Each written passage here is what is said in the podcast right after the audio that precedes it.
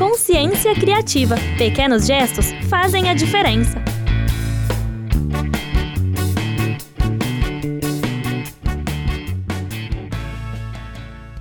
Oi, meu nome é Annelise e você está acompanhando mais um podcast do canal Consciência Criativa, o seu portal sobre consumo sustentável, onde pequenos gestos fazem a diferença.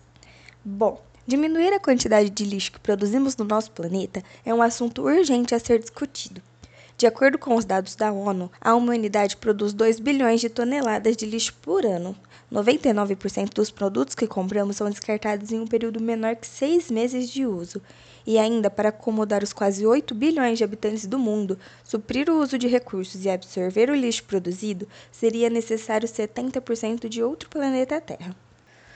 A gestão dos resíduos e o descarte correto de materiais se torna imprescindível para que o mundo caminhe rumo a um desenvolvimento mais sustentável. Essa gestão é essencial para garantir coisas básicas ao ser humano, como água potável e segurança alimentar. As estimativas mostram uma mudança de comportamento das pessoas, onde, em busca de uma satisfação imediata, acontece um crescimento exagerado nos hábitos de consumo. Isso pode acarretar em graves consequências ao nosso planeta, de acordo com o engenheiro ambiental Alisson Borges Leal.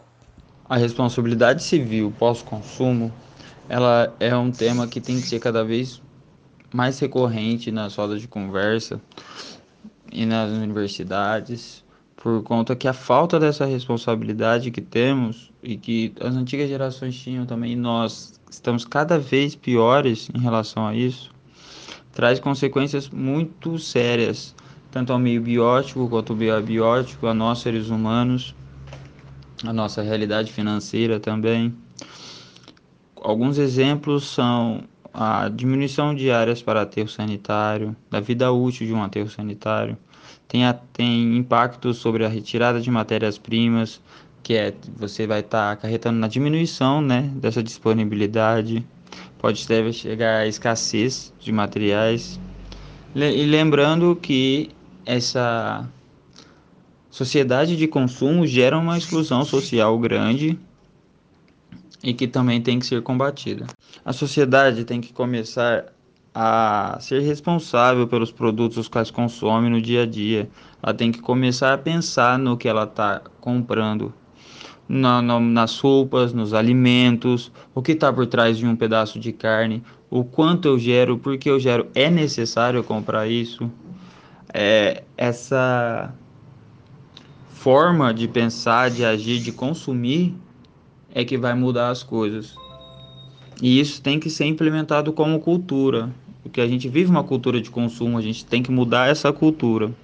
Pesquisar os produtos, ver a vida útil, como celulares hoje, como está diminuindo a vida útil deles. Por trocar peças, não dá, já é melhor trocar um celular.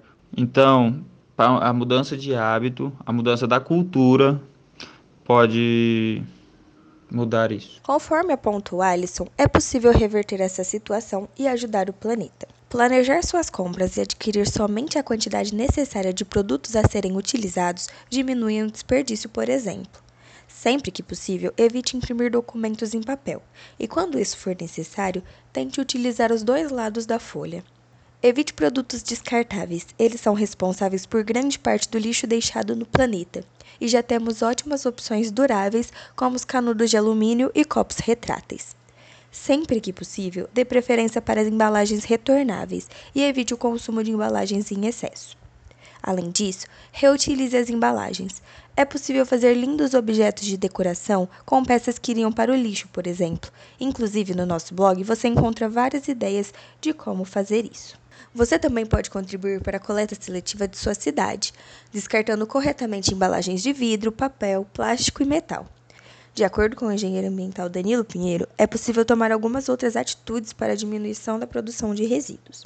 Bom, o que eu poderia citar, além da adoção de políticas ambientais que incentivem a sustentabilidade, poderia falar também da mudança de modelos de produção e da concepção dos produtos com designs mais inteligentes que visem desde a economia da quantidade de material empregado em cada produto à utilização de materiais que afetem menos o meio ambiente, desde a sua extração até a sua disposição final. ou que esse design seja pensado para facilitar a remanufatura deste produto, para que ele possa voltar ao uso, e nos processos é, que seja pensado o reaproveitamento dos resíduos gerados nos processos internos ou até mesmo em outro processo que possa estar utilizando esses resíduos como combustível ou como matéria-prima. Ainda de acordo com o Danilo, conscientizar as pessoas sobre a importância da diminuição da produção e o consumo de produtos, além do descarte correto de resíduos, é essencial. Bom, é importante se ter consciência de que o planeta é limitado e que não existe jogar lixo fora, e que a decomposição de certos materiais pode levar muito tempo no meio ambiente, desde décadas a centenas de anos, e que esses materiais, se descartados incorretamente, podem causar danos a recursos primordiais à manutenção da vida das populações, como a poluição da água, por exemplo. Algumas iniciativas individuais que podem ser adotadas são, por exemplo, a escolha de produtos com origem sustentável, que muitas vezes podem, pode ser verificada por certificações ambientais, ou a compra de comércio local de onde possa ter contato com a origem do produto, como agricultura familiar, por exemplo. É, com resíduo gerado em casa, é possível fazer a separação do lixo doméstico, é, ver o que pode ser reciclado, encaminhar para reciclagem. Existem as cooperativas de reciclagem que podem receber esse material, até mesmo catadores.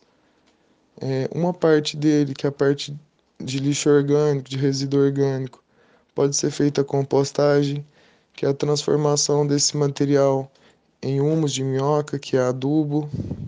Há modelos de compostagem doméstica que podem ser utilizados, mas que o que eu acho que eu considero mais importante é a mudança de percepção em relação ao que realmente se é necessário consumir, ao que, é, que realmente é necessário comprar.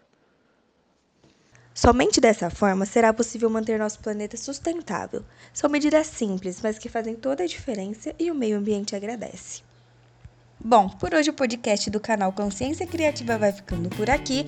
Eu espero que vocês tenham gostado e até o próximo!